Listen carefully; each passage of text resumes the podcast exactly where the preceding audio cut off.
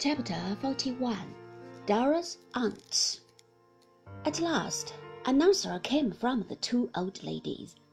They presented their compliments to Mr. Copperfield, and informed him that they had given his letter the best consideration, with a view to the happiness of both parties, which I thought rather an alarming expression, not only because of the use they had made of it in relation to the family difference before mentioned, but because I had and have all my life observed that conventional phrases are a sort of fireworks, easily let off and liable to take a great variety of shapes and colors, not at all suggested by the original form.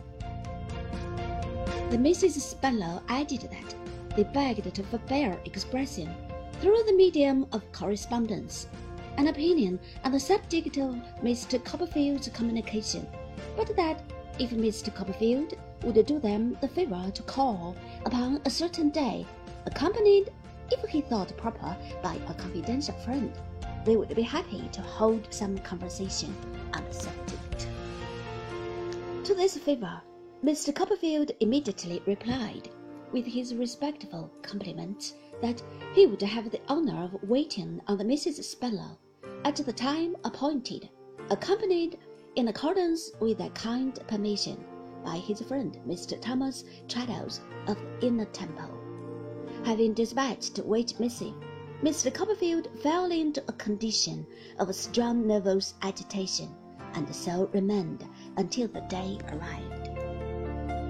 It was a great augmentation of my uneasiness to be bereaved at this eventful crisis of the inestimable services of Miss Mills, but Mr. Mills, who was always doing something or other to annoy me, or I felt as if he were, which was the same thing, had brought his conduct to a climax by taking it into his head that he would go to India.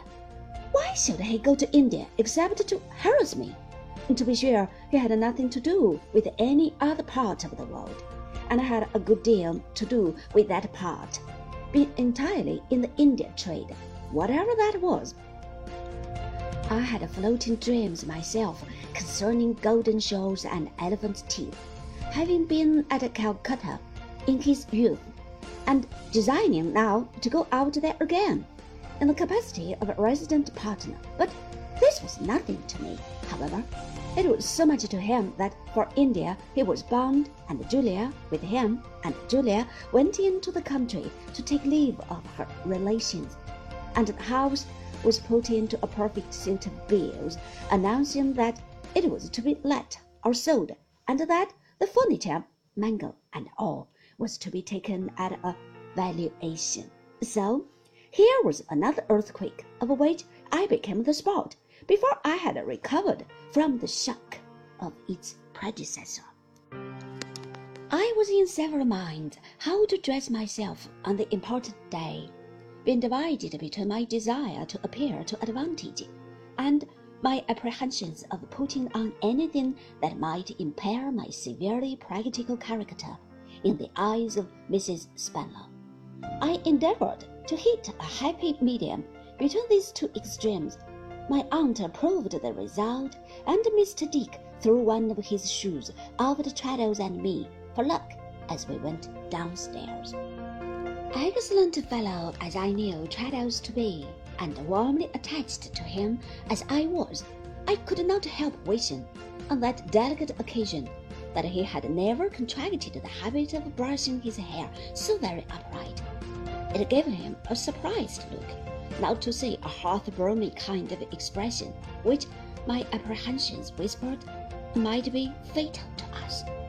I took the liberty of mentioning it to Traddles as we were walking to Putney, and saying that if he would smooth it down a little. My dear Copperfield, said Traddles, lifting off his hat, and rubbing his hair all kinds of ways, nothing would give me greater pleasure, but it won't won't be smoothed down? said I. No, said Traddles. Nothing will induce it.